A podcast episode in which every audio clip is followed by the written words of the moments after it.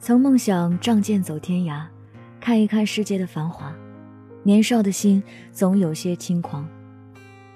我不知现在的我是否只是一个处在年少轻狂的年龄，但我知道现在的我有多么渴求通过自己的努力告诉所有人：你们眼里那些一无是处的专业，那些无所事事的女孩，她并不差。选择仅仅只是人生中的经历。没有人可以因为一个看似错误的选择，从而掐指算到二十年后我的人生。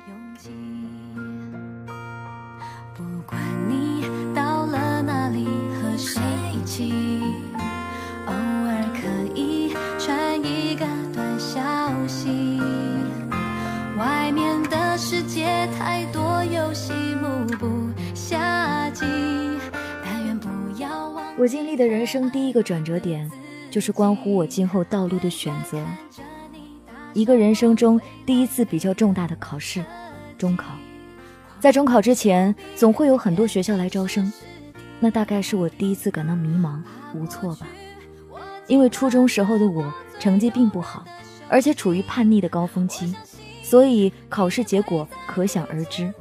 其实从小学到初中，教过我的老师都特别看得起我，所以。我有无数次让自己成绩提升的机会，可我都选择了视而不见。直到其他的中专、普高来我们学校招生的那一刻，我才有了这么多年前所未有的慌乱。我不知道自己该何去何从，更不知道如果自己做出了选择，是否真的会始终如一的坚持下去。但这一步不会因为我的无措而直接跳过，我必须去迎接他。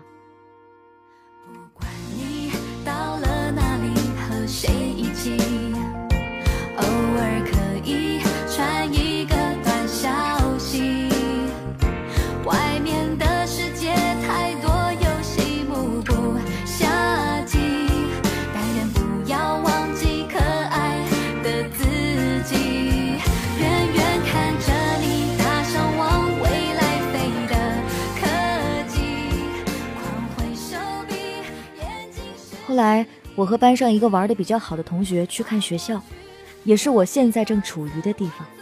当时对学校的印象真是糟透了，又破又小。但我的那个好朋友选择了这里，所以我也选择跟他一起来。大概因为当时没有做好一个人面对一切的准备，从而才使别人的决定左右了自己的选择。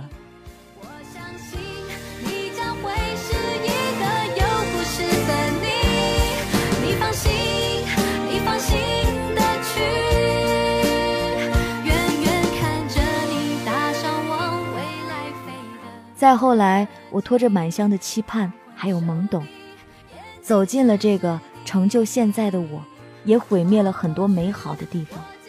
开始了为期一个月的暑假培训，陌生的环境，陌生的人，这一个月可谓是尝遍了辛酸苦辣。凶神恶煞的班主任，四个和我们一样大的小屁孩照顾我们的生活起居，那种崩溃，直至现在。我都无法用言语来形容，但那一个月也是真的很开心，因为凶神恶煞的班主任其实像姐姐一样，小屁孩也处处维护着我们，所以才有了后来，我们会继续留下来。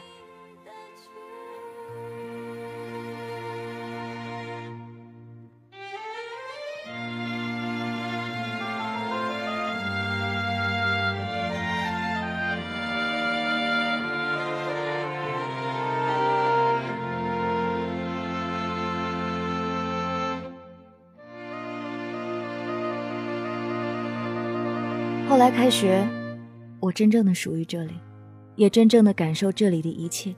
老师很亲切，但我发现自己和这里有点格格不入。唱歌难听，弹琴也没兴趣，跳舞跟跳大绳差不多。唯一感兴趣的就只有语文了，所以我当时选择当语文课代表，也算是尽职尽责。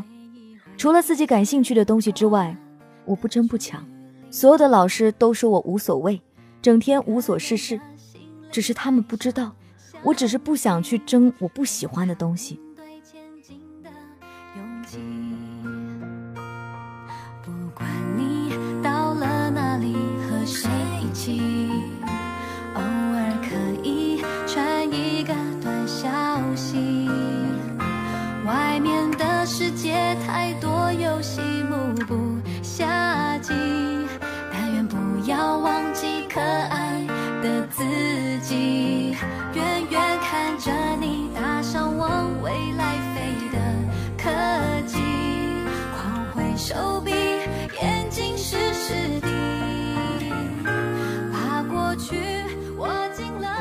上课的时候，老师总会有意无意说我们的文化水平不高，考试之前总把答案抄在黑板上，或者就是把要考的全念出来让我们记。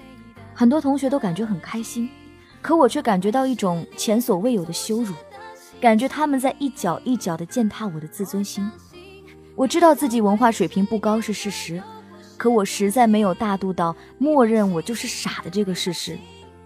在这里考试最低分都是八十分，我以前没有领到过的奖状，在这儿全都补齐了，可我却没有一丝丝的喜悦感，因为这种奖状只要你想要，就可以轻易的拿到。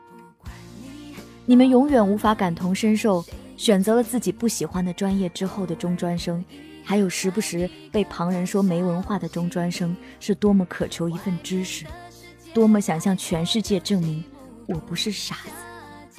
我也清楚的知道，路是自己选的，咬牙也得走完。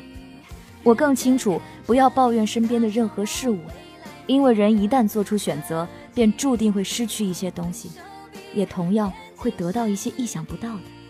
比如此刻我对知识的渴求，我想，如果此刻我坐在重点高中里面，应该就不会有这种渴望了吧？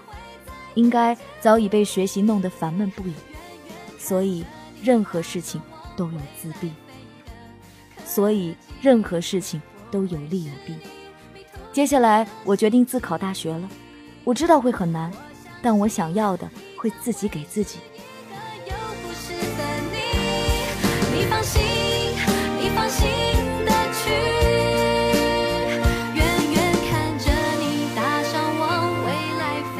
记得文学老师曾经问我理想的工作是什么。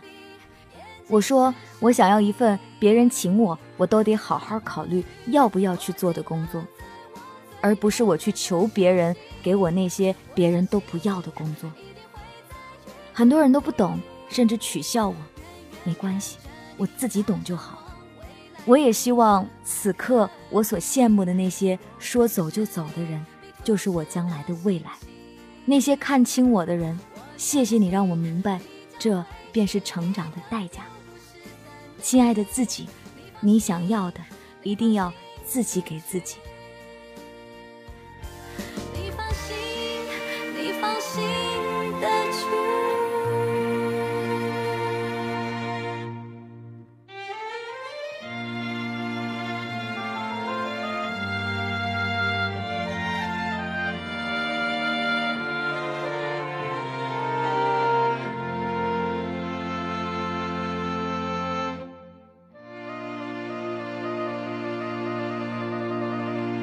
我的编辑幺幺他说道：“好喜欢你关于未来工作的描述，请你一定要好好加油，不要放弃。纵然身边有那么多嘲笑和不理解，但这不是你的问题，而是你待错了地方。奋力的朝你心中的远方跑去吧，那里的景色一定不会让你失望的。”幺幺不是给每个人都写他的评论的，但是这一篇写了，看得出来对你满满的期待。个人的行李带上相信，准备好面对前进的勇气。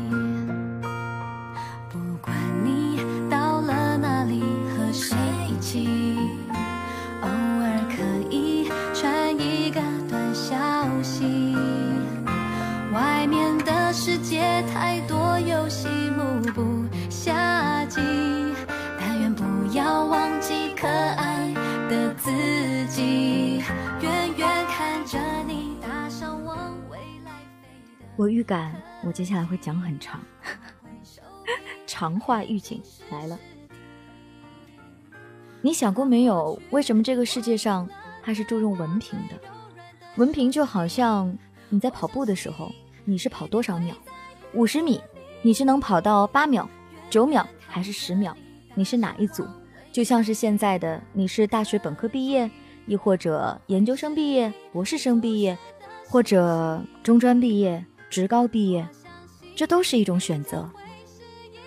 而在固有的老式思维里面，我们总是说一个好文凭，助你来得到更好的工作，因为用人单位他没有办法去衡量一个人的能力，他能说你的综合能力是九十分还是八十分。没有这样的考试给他记录，所以他用很简单的方式再去描述说，这个人是二幺幺或者九八五毕业的，所以我就要这些人吧。学校已经帮我们筛选过一些，我就选这些。也许在你心中你觉得很不公平，但是我们每个人都有一些分数会决定我们生活里面的一些事儿。就比如说，如果我有志向想做一个面点师傅，我可不可以今天就放一个招牌说我就要开始做面点师傅了呢？不行，你要先考一个证，这是一个基本合理的一个要求。起码你得知道怎么做蛋糕吧，起码你不会把一些有毒的元素放在蛋糕里面，起码你要知道奶油该怎么涂吧。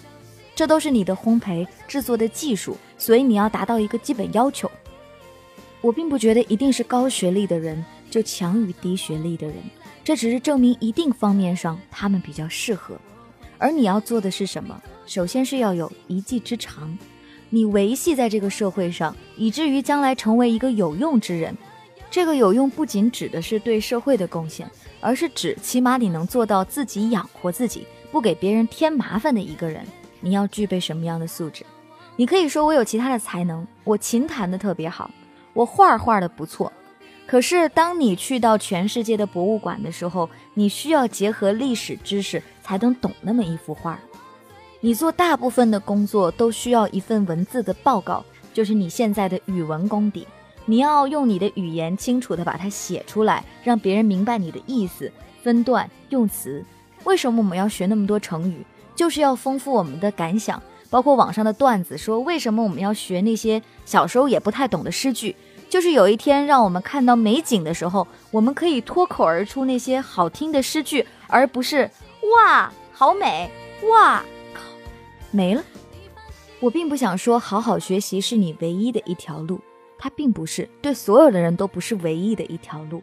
但是你要想好，除了这条路，你是不是有更妥帖的路可以要走，去发挥你的一技之长？游戏打得好也很好啊，你的小手工做得好也好啊，你蛋糕烤得好也是技艺呀。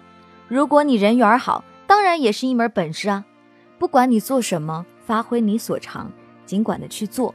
而且想清楚这辈子你到底要什么，你愿意为了什么而发光发热，然后一门心思努力的把这份技艺发扬光大。这就是我今天要说的。唉，当人生导师的感觉特别不好，因为我根本就觉得我没有这个资格和能力来跟大家讲这番话。但是，既然你诚心诚意的问了，我就诚心诚意的回答。预祝每一个人都能开心快乐。我知道很多收听我节目的人比我年长很多，听到这一段一定忍不住要笑出来，想说你怎么有资格讲这些？但是起码我作为一个中考、高考都已经考过的人，我还是要说，每个人选择自己的路，然后当你具备这些基本才能的时候，有一天你才能够在有知识的基础上行万里路。希望大家都能实现自己的梦想。给我留言可以添加 DJ 白雪的微信订阅号，欢迎你来给我投稿，一千字左右最合适，把你的故事完整的丢送过来，没准就在我们节目当中找到你的故事了。从前如果你给我投过稿，已经很久很久，半年以上我都没有读过你的故事，不妨你可以重复投稿。也感谢各位的支持，这就是今天的故事。感谢本期的编辑幺幺，明天继续来给你讲故事。看着你搭上往未来飞的，我会是故事的星星。我相信。